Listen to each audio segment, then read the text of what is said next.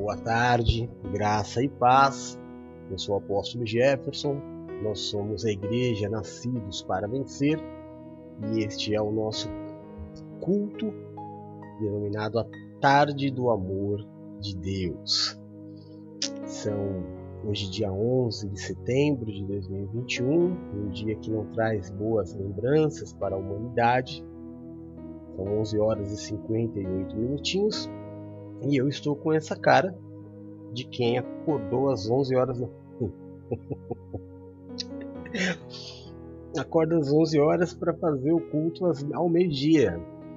Que bênção! Olha, fazia alguns anos que eu não dormia tanto assim. Ai, graças a Deus, né? A gente quando pode colocar a cabeça no travesseiro e dormir é uma grande bênção, graças a Deus. Mas vocês vão ter que me aguentar hoje com essa pelas próximas pela próxima meia hora, pelos próximos 30 minutos com essa cara de quem ainda não sabe muito bem o que, está acontecendo. Amém. Glória a Deus. Sejam bem-vindos. Um bom dia a todos que estão nos acompanhando ao vivo por todas as páginas do Facebook, onde esta ministração está sendo feita. Um bom dia a todos os que estão acompanhando. Aliás, bom dia, boa tarde, boa noite. A todos os que acompanham pelas outras redes sociais, através do TikTok, do YouTube, através do Instagram e principalmente pelo nosso podcast, né, onde nós temos uma grande, grande audiência. Então fica aí o nosso bom dia a todos os irmãos espalhados por todo o país que acompanham este culto da tarde do amor de Deus Fica um beijo especial aos nossos irmãos que estão mais distantes, aos nossos irmãos norte-americanos, canadenses, irlandenses, portugueses, alemães, canadenses, russos, os nossos irmãos ingleses, não é? Uma grande bênção ter vocês todos aqui conosco. Que Deus abençoe, guarde e proteja e livre a cada um de vocês de todo o mal. Hoje nós estamos encerrando a série de ministrações do culto de domingo. Todos os domingos Deus nos dá uma palavra que norteia a nossa semana, não é? E essa palavra de domingo, ela é sempre ela, ela recebe seis tópicos. Esses tópicos são divididos um para cada dia das semanas, de segunda a sábado. E a gente encerra no sábado e no domingo já recebemos uma nova palavra que vai nortear a nossa semana. Essa semana, no domingo, nós recebemos a palavra de que o futuro pertence a Deus. Livro de Tiago, no capítulo 4, e também lemos o livro de, de Êxodo. Êxodo? Não. Samuel. Primeiro Samuel. Isso. Hoje vai pegar um pouquinho no franco, tá? Que conta a história do rei Saul que se precipitou, né? entregando a Deus uma oferta que não era para ser entregue. E essa semana toda nós fomos ministrados em relação a tudo isso. E foi uma grande bênção. A grande bênção dos dias de hoje é que tudo que nós fazemos fica documentado. Tudo que nós fazemos fica gravado. E aí, eu lembro que na minha época, é, como pastor, alguns anos atrás, 20 anos atrás mais ou menos, já, já era assim. As pessoas levavam gravadores. Né? Não tinha celular, que gravasse, então as pessoas levavam um gravadorzinho, pediam para deixar em cima do púlpito, algumas gravavam ali, da, da sentavam mais próximo para gravar, porque nós não tínhamos a tecnologia, né? ficava aquela gravação ruim, mas era a forma que tinha de se documentar alguma coisa que tinha sido dito. Hoje a gente filma com qualidade de cinema, grava com qualidade de cinema e ainda tem todos os cultos gravados é, aqui no, no, YouTube, no Facebook, nas nossas redes sociais, para quando você precisar. E fica um grande material de estudo também, né? Para que a gente possa abrir os nossos olhos em relação principalmente à religião. Mas hoje estamos encerrando essa, essas ministrações, a série de ministrações sobre o futuro pertence a Deus. E hoje nós vamos falar a bênção que Deus vai nos dar neste último dia que foi a bênção que Saul não recebeu, Deus vai dar autoridade sobre a nossa vida. Apóstolo, o que é isso? Primeiro, deixa eu ler para você o texto que nós pegamos como base para receber essa promessa.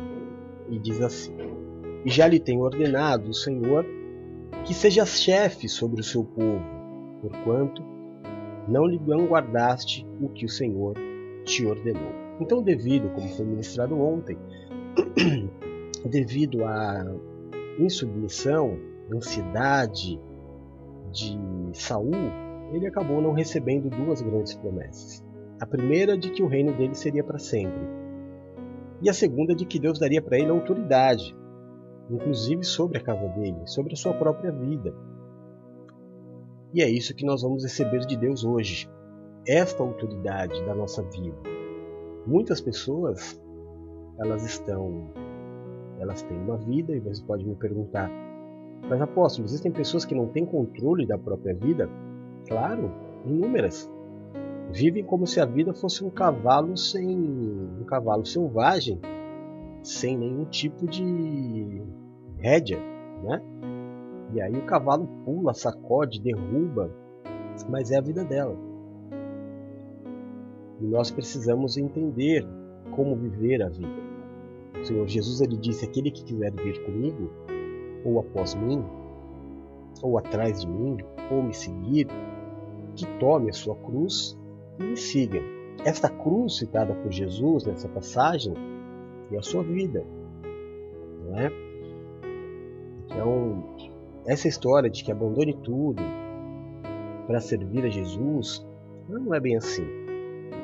Existem algumas pessoas específicas às quais Deus realmente pede a sua vida por inteiro. Normalmente os apóstolos, né? parcialmente a vida dos bispos, dos pastores, mas não é para todo mundo que Deus pede a sua vida por completo. Larga tudo, larga família, larga casa, larga bens, pega tudo que você tem e dá para a igreja. Não. Isso não é uma verdade. Algumas pessoas querem que você entenda assim, né? para o seu próprio deleite, para a sua própria riqueza. Mas também só entra nessa pessoas que não têm autoridade sobre a própria vida. E hoje, em nome de Jesus, Deus vai é, dar de novo, devolver a você a autoridade da sua vida. Perceba que uma pessoa viciada, ela não tem controle sobre a própria vida. Não é verdade? Eu tenho, durante a minha juventude, eu sempre fui muito. A minha mãe dizia assim, para todo mundo, né? Para todo mundo, para as amigas, para as pessoas que estavam me conhecendo, para os professores. E era uma verdade. Ela falava assim: desde jovem, o Jefferson ele tem uma característica. Ele não pertence a um grupo. Ele pertence a todos. Todo mundo se dá bem com ele. E era uma verdade, sabe? Eu me dava bem com o pessoal do, do rock, eu pertencia ao grupo do, dos, dos roqueiros que andava de preto, eu andava com o pessoal que andava de skate, eu andava com os que faziam surf, né? eu andava com o pessoal do New Wave, eu andava com o pessoal do rap, eu andava com o pessoal que dançava break, break lá na São Bento, né? estação do metrô de São Paulo. Eu andava com, com, com os góticos, eu, eu, andei com o pessoal punk muito tempo, né? É, com todo mundo.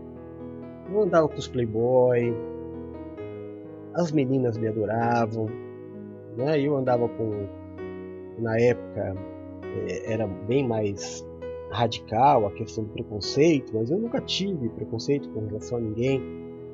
Então eu, eu sempre andei também com os homossexuais, e olha, mano, principalmente no meio dos esportes, da música, eu perdi muita gente que eu amava. Muita gente. Por causa das drogas. Jovens, meninos. É, ou alguns que hoje têm a minha idade, mas que não construíram uma vida. Porque não tiveram controle sobre as drogas. Perderam a autoridade da sua própria vida. alguns no álcool, outros no sexo. De alguma forma descambou. Virou um cavalo selvagem a vida. Sem autoridade. A pessoa realmente ficou sem autoridade sobre a própria vida, sem a capacidade de dizer não. Quem tem autoridade tem o um não na boca. Não é? A gente só demonstra autoridade quando nós temos um não. Para tudo. Eu posso tudo, tudo. O apóstolo nos ensinou. Todas as coisas me são lícitas. Eu tenho autoridade. A vida é minha. É minha vida. Eu faço da minha vida. Deus me deu a vida para eu fazer o que eu quiser com ela. Mas algumas coisas não são lícitas. Não são lícitas. Por quê? Porque tudo aquilo que te rouba não é bom. Tudo que te rouba não é bom. Qual de nós nunca, eu, eu uma vez, sendo bem sincero, mas qual de nós nunca um dia tomou um porre por algum motivo? Uma vez, eu me lembro uma vez, a primeira namorada que eu namorei mesmo, alguns anos, eu sempre fui de namorar, né? Eu nunca tive esse negócio. Na minha época não tinha muito esse negócio de ficar. Então eu sempre namorei muito tempo. A primeira namorada foram cinco anos e, e depois mais anos. E aí eu me casou. Meu primeiro casamento foram 12 anos. Aí o segundo foram 14 anos. Eu nunca fui de, de, de coisas curtas. Eu sempre fui de coisas maduras e duradouras. Né? É... Eu lembro que quando eu terminei o, o namoro, não fui eu que terminei, nunca fui eu que rompi nenhuma aliança na minha vida, nunca. Eu trago essa essa bênção comigo de nunca ter rompido aliança com ninguém. Eu nunca comecei nada para terminar. Eu sempre comecei tudo que eu comecei na minha vida foi para sempre. Mas a vida me mostrou que nem tudo é para sempre. nem tudo depende só de nós, né? E, e eu lembro que eu vim aqui para a praia meus amigos me trouxeram aqui para a praia porque eu fiquei muito mal e eu tomei o primeiro porre da minha vida. E aquele dia eu, eu entendi o que é perder o controle. Não de ficar bravo, nervoso, essas coisas, não. De perder o controle, controle de andar, de, de observar, de... eu sempre fui atleta de ponta, eu sempre estava sempre preparado, né? Um reflexo extraordinário que eu sempre tive sempre corpo de atleta, eu sempre estava preparado. De repente, eu me vi tomado por uma embriaguez em que os meus movimentos eram moles, a minha voz era mole, o meu olhar era, era muito lento, né, embaralhado, e pela primeira vez na minha vida eu me senti fraco, amortecido. Foi gostoso, mas foi para uma vez. Foi para uma vez. Nunca mais na minha vida, embora isso tenha acontecido de outras formas, é, mais vezes, mas uma vez na minha vida, propositalmente, eu perdi o controle e eu disse: nunca mais vai acontecer isso comigo, porque eu estou vulnerável a tudo. Eu não tenho como defender quem eu amo e não tenho como me defender de nada. Estou vulnerável, jamais ficarei assim tive outros problemas da vida, né? Como o fim de, de uma família, o fim de um casamento, tudo isso também nos destrói. Nos destrói. Mas partindo de mim, este versículo de que todas as coisas não são lícitas, eu posso tudo, mas nem tudo me convém, é de eu ter autoridade sobre a minha vida, de entender que eu não posso ficar vulnerável nós trazemos hoje, eu trago, vocês trazem, é, manias que nos enfraquecem. A gente traz em nós muitas características que não são de Deus, que são deste mundo. Eu poderia dizer, se nós fôssemos uma igreja bem religiosa, que nós trazemos características do diabo em nós mais claras do que características de Deus na nossa forma de agir, na nossa forma de pensar, na nossa forma de, é, de tudo, de julgar. E eu acho que não é só a gente, porque o apóstolo Paulo ele diz mais ou menos o que eu estou te dizendo hoje. Ele diz, como que é mesmo? Raciocínio lento de quem acordou agora. O bem que eu quero, eu não faço, ou sou lento para fazer. Mas o mal que eu não quero, quando eu percebo, já fiz. Isso o apóstolo Paulo dizendo há dois mil anos atrás, né? 1900 e poucos anos atrás. Então, desde aquela época já era assim, que a gente perde o controle sobre a nossa vida, sobre não conseguir ser aquilo que nós sabemos que deveríamos ser. A gente é pavio curto. A gente sabe que não pode pagar o mal com o mal, mas quando a gente percebe já pagou. a gente sabe que tem que perdoar, a gente perdoa. Porque a gente quer. Não é que é uma coisa natural nossa, sabe, irmão? E se eu mentir, fica à vontade para conversar comigo aqui e falar, eu não sou assim.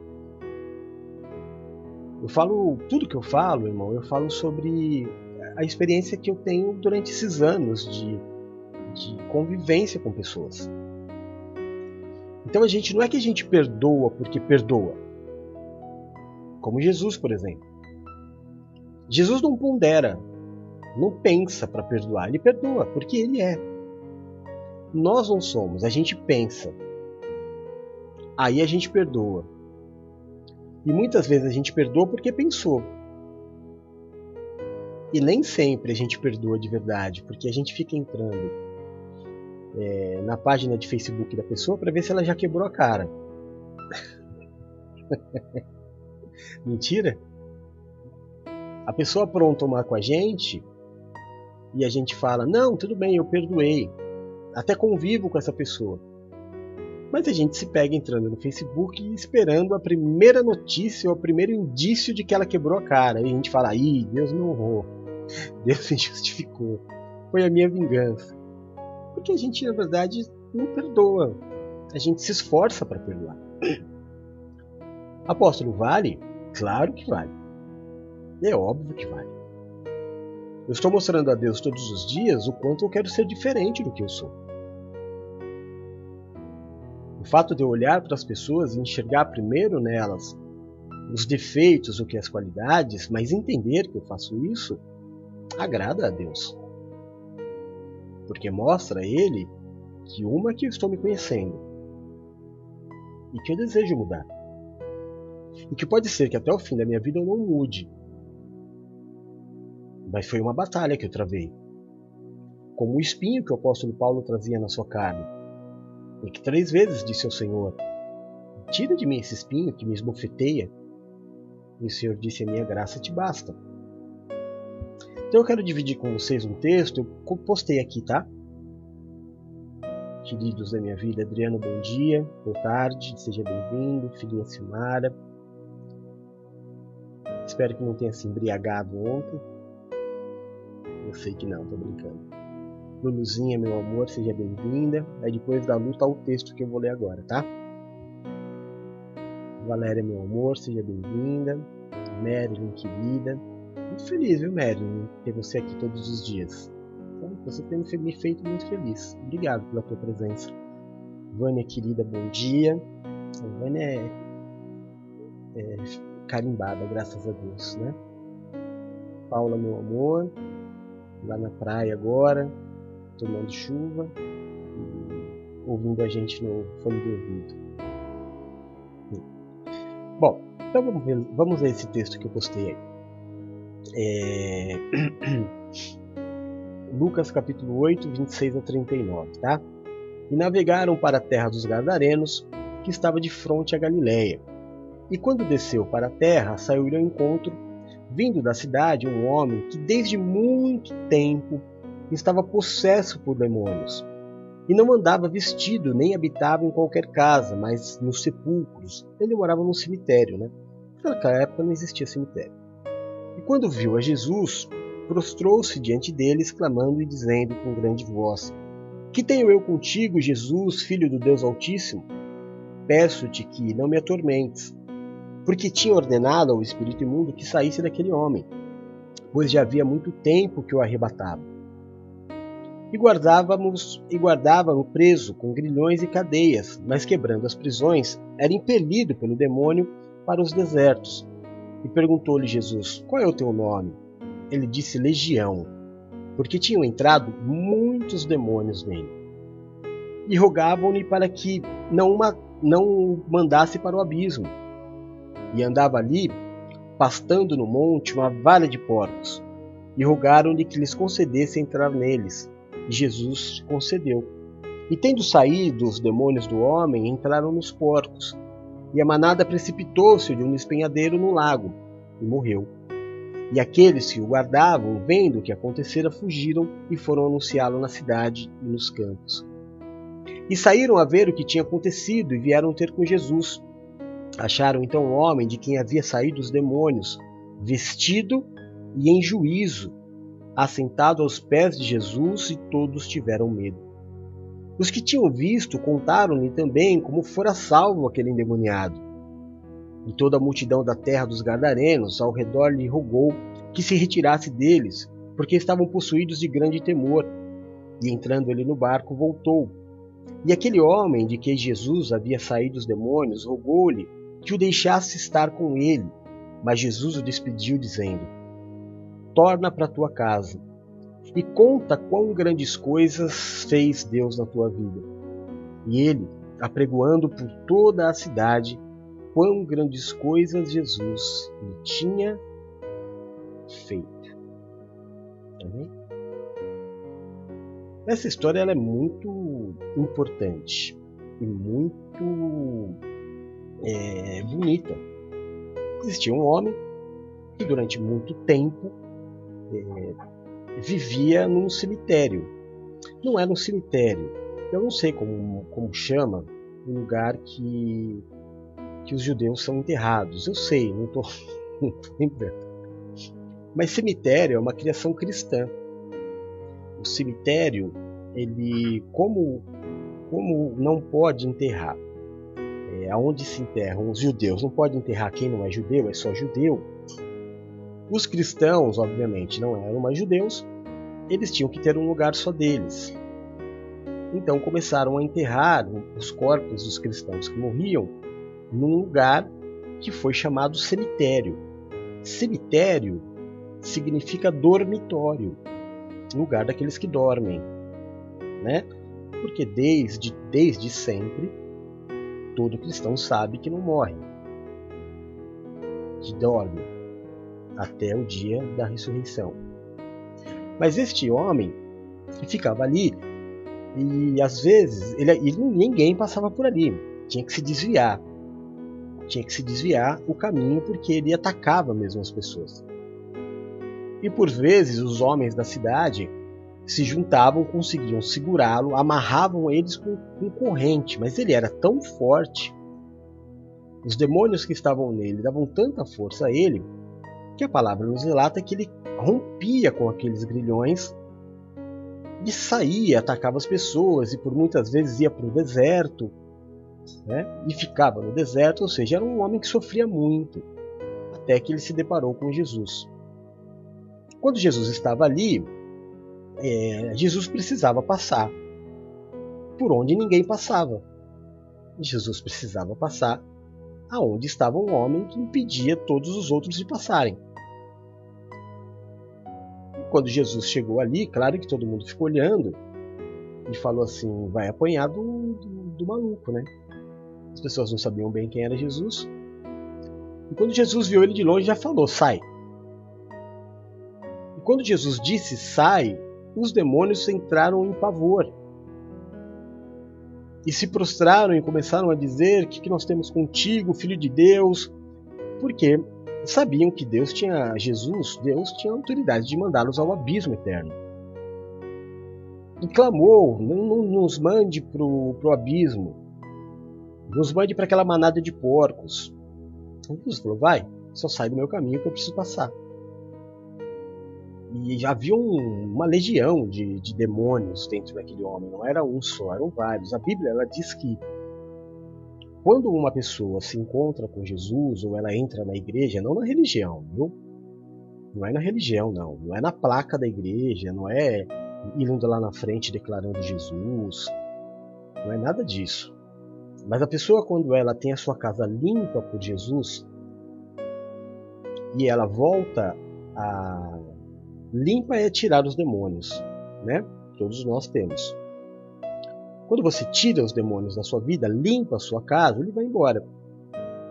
E fica procurando lugares onde ele possa habitar.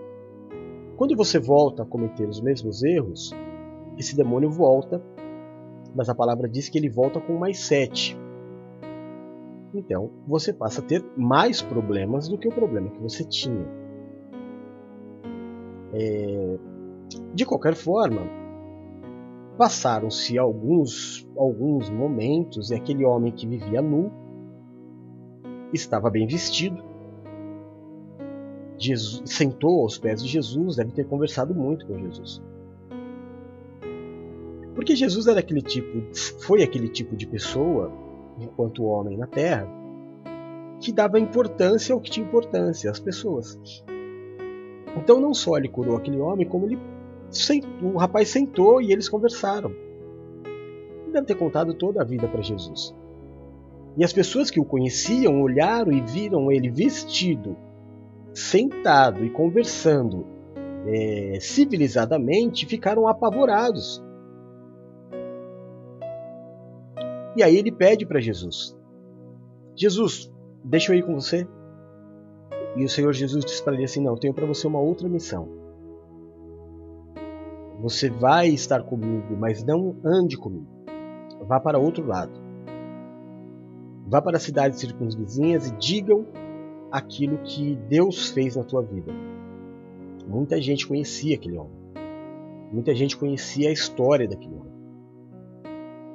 E aí, no decorrer das passagens, quando você entrar e ler né, os capítulos vindouros, os capítulos à frente, você vai ver que Jesus, quando entra em outras cidades, muitos já conheciam Jesus. Muitos devido a este homem que saiu pregando Jesus. É legal também para a gente ver que existem outros tipos de chamado. Existem aqueles que Jesus chamou para constituir a igreja. O bispo, o apóstolo, o pastor, o presbítero, o diácono, esses, sabe, da igreja mesmo. Mas a igreja, a igreja que eu digo a, a constituição. Mas existem muitos que Deus usa como igreja fora da igreja. Pessoas anônimas. Eu, quem anda comigo sabe que eu amo as passagens dos anônimos. Daqueles que a Bíblia não relata nem o nome. Daqueles que fazem o evangelho acontecer de forma é, muito pessoal. Mas vamos à, à administração. O que, que aquele homem tinha? Influência de demônios. Tomado.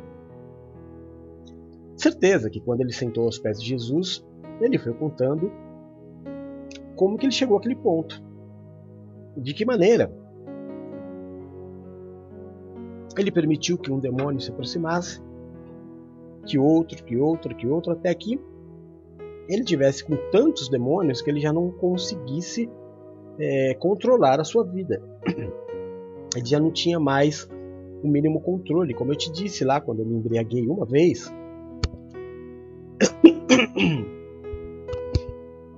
e perdi completamente o controle da minha, do meu estado atlético, de, de reflexo e tudo.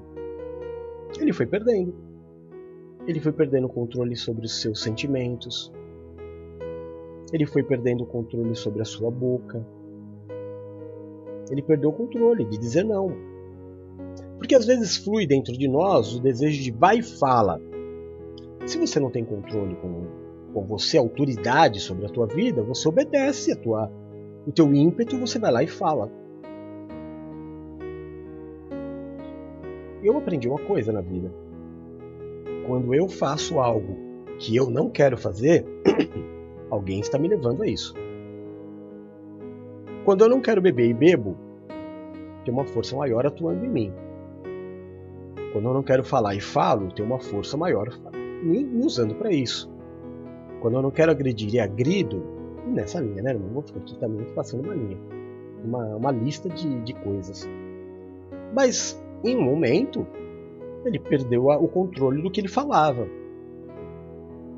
Num outro momento, ele perdeu o controle sobre os sentimentos.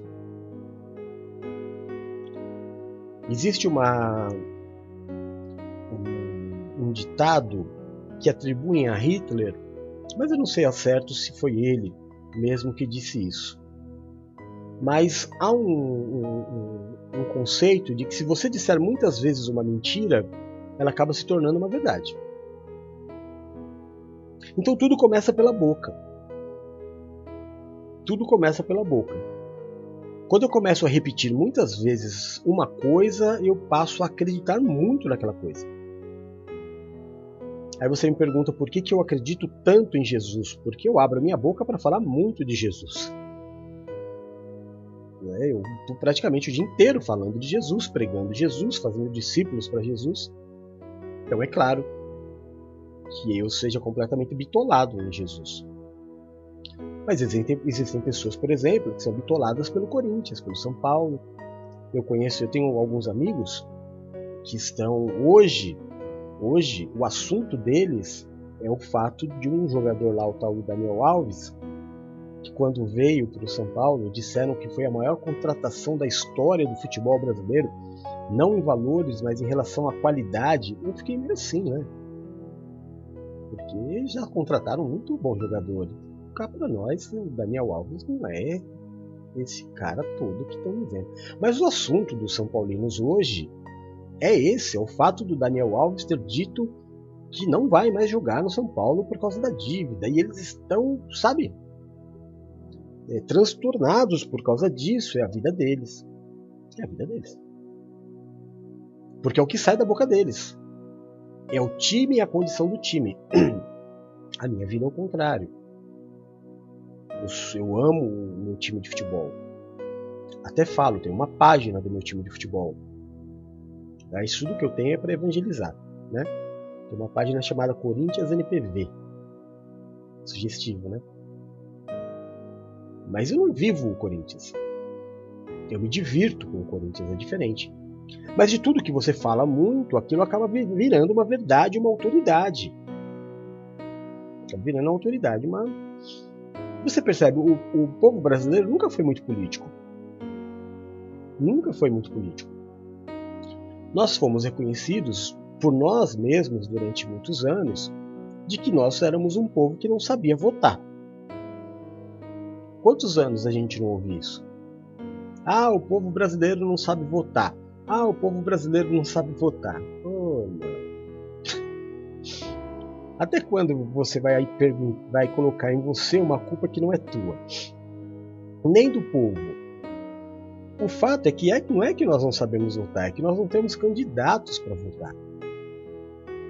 E não importa quem ganhe, vai estar sempre errado. Eu acho muito engraçado, né? Muito engraçado. O, o povo é constantemente traído por todo mundo. Quem chega lá no poder não está muito preocupado em fazer a vontade do povo.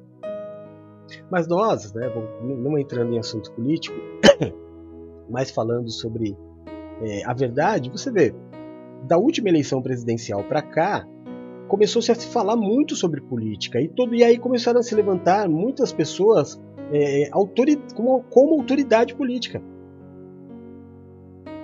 Isso nunca aconteceu no país. Mas aí aconteceu de uma forma, num espaço até curto de tempo. Foi o tempo da, da propaganda eleitoral é, das eleições e todo mundo começou a defender um grupo, um, um candidato, outro grupo, outro candidato. Ninguém defendia o país, cada um defendendo as suas próprias ideias, não é? E aí começou a se falar muito. Um falava muito do Lula, o outro falava muito do Bolsonaro. Aí eu tenho que pender, porque verdade seja dita, é... quem fala do Lula conhece muito bem o Lula. Porque o Lula, irmão, desde que eu me conheço por gente, ele é candidato. Candidato a vereador, candidato a prefeito, candidato a. Era muito. Porque o Lula sempre. Ele, se ele, ele tentava eleição e sempre perdia. Então ele acabou ganhando assim uma, uma certa é, simpatia do público. Teve até uma música do Paralamas do Sucesso que fala Luiz Inácio falou, Luiz Inácio avisou, né? Porque acabou ganhando uma simpatia. Todo mundo conheceu o Lula. Como agora, nas próximas eleições, existe um candidato muito forte que é o Ciro Gomes. Por quê? De tanto disputar, pessoal passou a conhecer. E agora ele está falando em tudo quanto é lugar. Mas quem defendia o Lula conhecia o Lula. Quem falava mal do Lula conhecia o Lula. Todo mundo conhece o lado bom e o lado ruim desse candidato, que era uma das opções. Do outro lado, não se conhecia nada. Nada. O Bolsonaro, que era o meu candidato, não votei, mas era o meu candidato, ele era o candidato de quem não queria que o Lula ganhasse. E aí se tornaram também autoridade de tanto falar do Bolsonaro, criaram-se os famosos bolsomínios. Eu não sei quem é certo, não estou aqui para isso, a igreja não é política. Mas o que, que aconteceu? Hoje tem uma explosão de doutores de política. E o país entrou num estado de que nunca vivemos. Nós vivemos a pior época de, de comunhão do povo por algo sem sentido. Porque, irmão, o Lula ali não vai fazer melhor do que o Bolsonaro fez e o Bolsonaro não vai fazer melhor do que o Lula fez. E se o Ciro entrar, não vai fazer o que todos os outros fizeram desde que o Tancredo não pôde assumir a presidência, porque morreu antes e entrou Sarney, que fez um ótimo governo que era político de verdade. E depois dele, nós tivemos o, o Franjinha lá, que como melhor é, atitude política foi trazer o Fusca de volta, o Itamar. E aí. Aí não é o povo que não sabe votar, irmão. É que não tem candidato. Não vale a pena você ficar brigando com as pessoas que você ama por uma coisa que não tem sentido algum. Sabe, eu vi coisas terríveis de família brigar com família, de pessoas saírem de grupos de WhatsApp da família porque um defendia um candidato e o outro não, não faz sentido. Nenhum deles vai se preocupar com você do jeito que você pensa. Nenhum deles vai mudar a situação do jeito que você pensa. A igreja não está aí para isso. A igreja está para de verdade entrar na vida das pessoas sem voto, sem eleição. Amar, ensinar. Porque a maior arma que um povo tem é o livro. A começar pelo livro da Bíblia. Então, de alguma forma, aquele jovem foi perdendo o controle do não. Ah, eu quero falar, eu falo. E obviamente não era ele, né? Ele foi usado. É de tanto falar, ele passou a sentir o ódio que ele proferia, muitas vezes até, sei lá por qual motivo. O ódio que ele proferia acabou virando verdade. Virando verdade, começou a contaminar o que? As suas atitudes, ações. Ele passou a ser agressivo. Porque às vezes a gente sente vontade de falar um monte, né? Às vezes a gente sente vontade de dar um tapa na bunda, né? Mas a gente não faz por quê? Porque eu tenho autoridade sobre o meu corpo. Que é isso? Eu vou me prejudicar por causa de uma outra pessoa?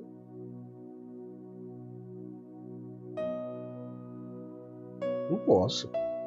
Não posso colocar minha vida em risco.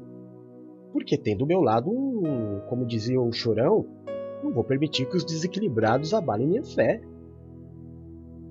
Que é isso, eu vivi 48 anos da minha vida para me perder diante de uma pessoa que eu nem conheço direito. Não. Eu tenho autoridade sobre a minha vida para saber o que é bom para mim, o que é bom para o meu futuro e o que me alivia no momento. O que te alivia no momento pode prejudicar todo o teu futuro. Então eu preciso da autoridade de Deus, do Espírito Santo, porque ele começou a ouvir voz de demônios fala. Ele falava. Outros demônios começaram a tomar, comandar os seus sentimentos, aí outros atitudes. Quando foi ver, tudo era comandado por demônio, era uma legião, ele era uma porta aberta, uma casa aberta para atuação de demônios. Aí o Senhor chegou e limpou a vida dele, e ele voltou a ser quem há muito tempo ele não era, ele mesmo. Nenhum de nós, irmãos, é 100% bom. Nenhum de nós é 100% mal. Quando a gente começa a pender para um lado de ser muito bom, é porque eu estou sendo influenciado pelo Espírito Santo. E entenda que todos nós somos. Somos feitos corpo, aonde eu não tenho controle nenhum, porque é o meu corpo que me comanda.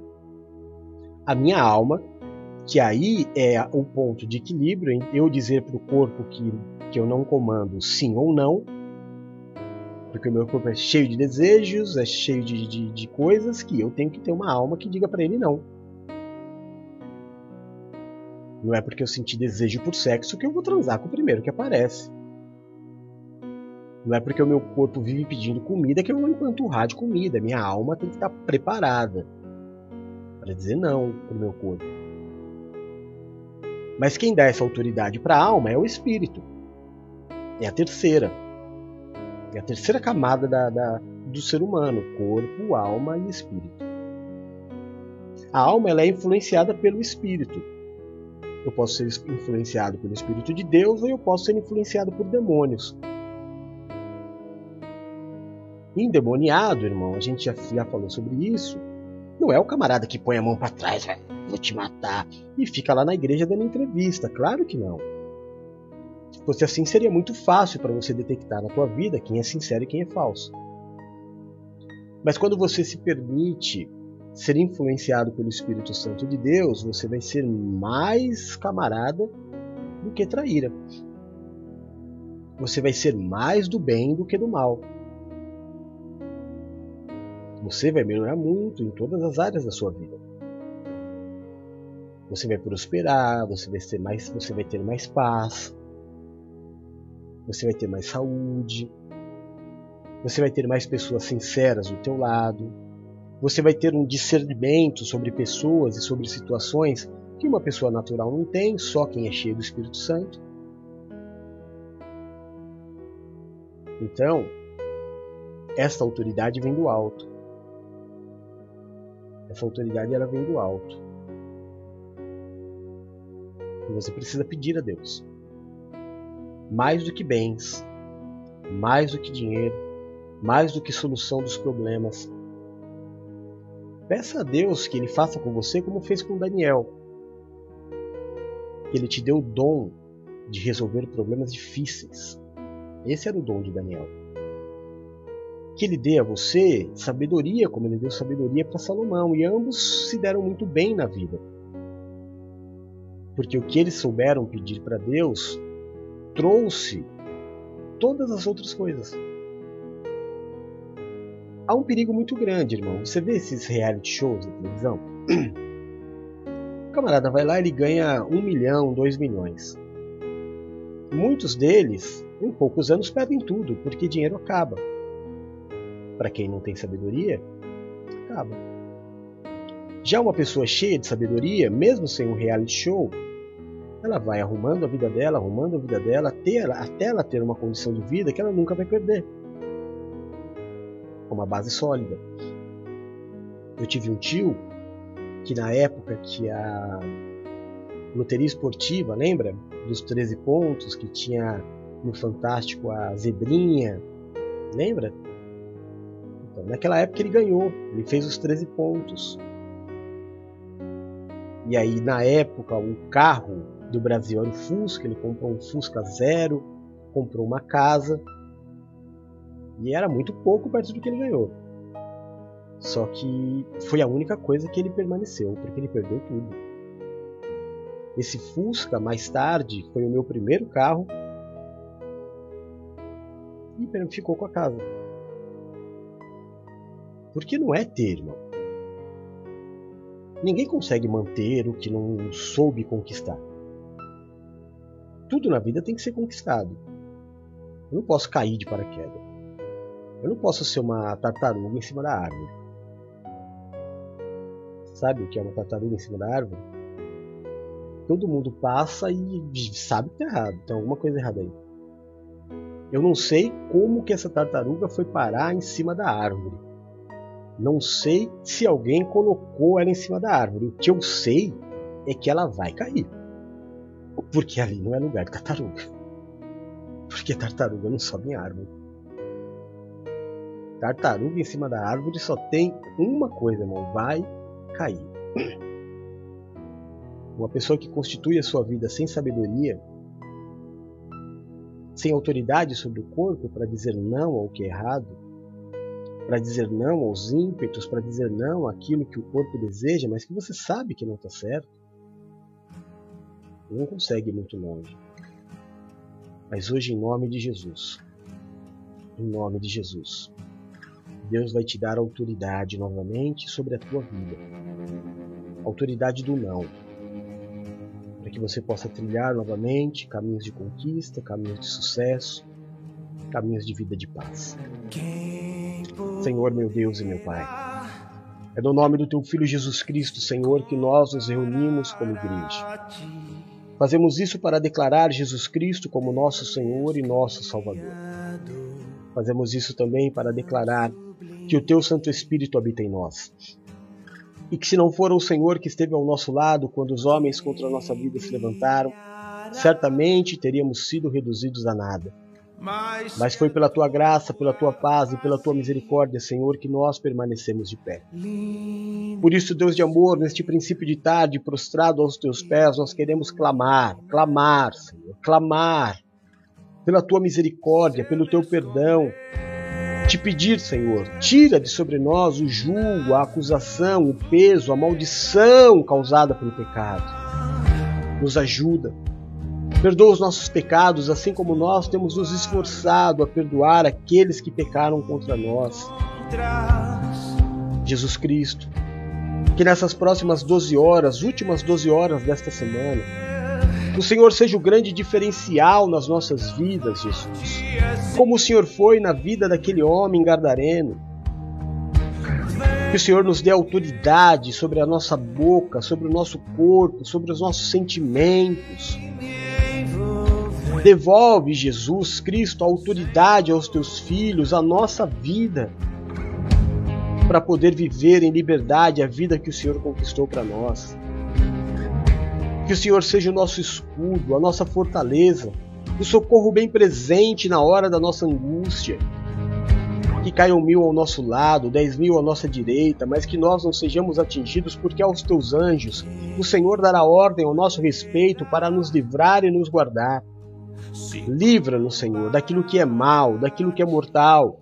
Nos permite habitar no esconderijo do Altíssimo, à sombra do Onipotente nos coloque debaixo das tuas asas e nós estaremos seguros. Livra-nos, Senhor, eu te peço, dos acidentes, das tragédias e das fatalidades. Livra-nos da tristeza, da angústia, do fracasso e da falência. Livra-nos das dores e das enfermidades. Tira do nosso caminho o homem violento, sanguinário, sem valores. Afasta de nós a violência deste mundo tenebroso. Nos livra de roubos, de assaltos, de balas perdidas. Nos livra da inveja, da feitiçaria e de toda obra de macumbaria. Que praga alguma chegue até a nossa tenda. Que o Senhor mesmo repreenda toda a vontade do ladrão de roubar, matar e destruir. Que o Senhor nos dê vida e nos dê vida em abundância. Jesus, aonde chegar nesta tarde o som da minha voz, aonde chegar, meu Deus, a imagem deste culto, toca, cura, restaura e liberta. Levanta o cansado, o abatido e o prostrado, faz obra de milagres. Olha pelos teus filhos que clamam, meu Deus, pelo alívio da dor e pela cura. Jeová Rafá, toca nos teus filhos. Jeová Jirei, ora pelos teus filhos que clamam comigo nesta, nesta tarde, nesta noite, aonde os teus filhos estiverem, em que momento estiverem ouvindo e assistindo este culto. Abre portas de emprego, coloca o pão sobre a mesa, Senhor. Prospera, Prospera os teus filhos, meu Deus. Tira da necessidade, levanta ajudadores. Abre portas de emprego. Dá promoções, aumentos de salários aos teus servos. O Senhor é o Deus provedor. Espírito Santo de Deus se derrama como consolador na vida daqueles que estão entristecidos, depressivos, atacados pela ansiedade, pela síndrome do pânico, meu Deus, com o sentimento de rejeição, sentimento de desistência. Levanta os teus filhos, eu te peço em nome de Jesus.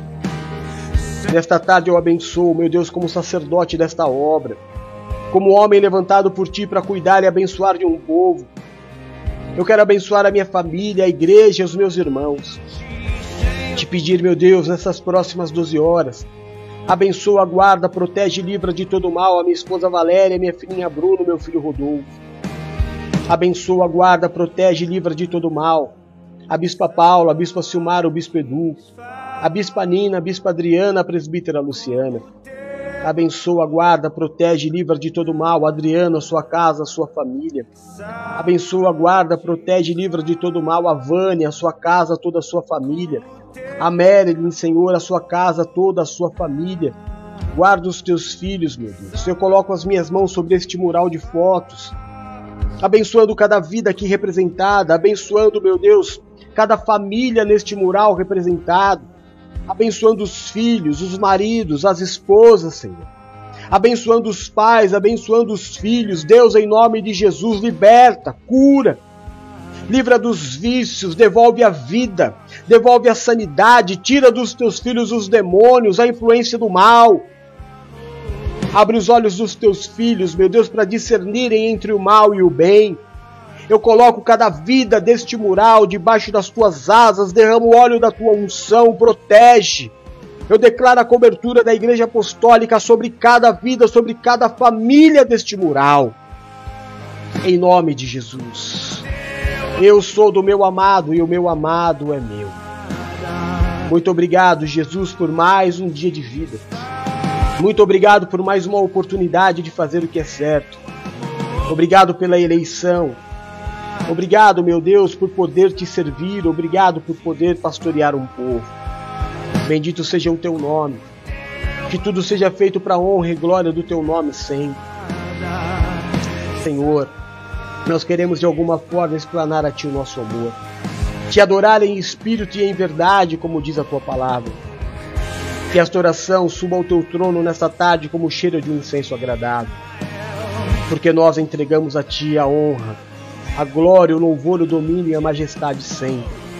Orando no nome santo e poderoso de Jesus Cristo. Amém e amém. Graças a Deus.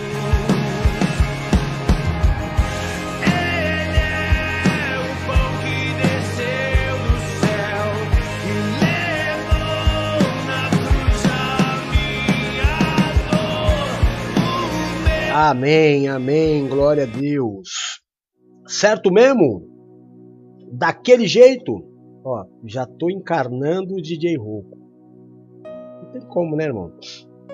Daqui a pouco o DJ Roco tá aí, às 8 horas, trazendo o nosso programa de alegria, porque rir é importantíssimo. Se divertir na presença do irmão, esse tempo de comunhão, ele é sensacional. E eu já começo a ser influenciado pela alegria dele, né?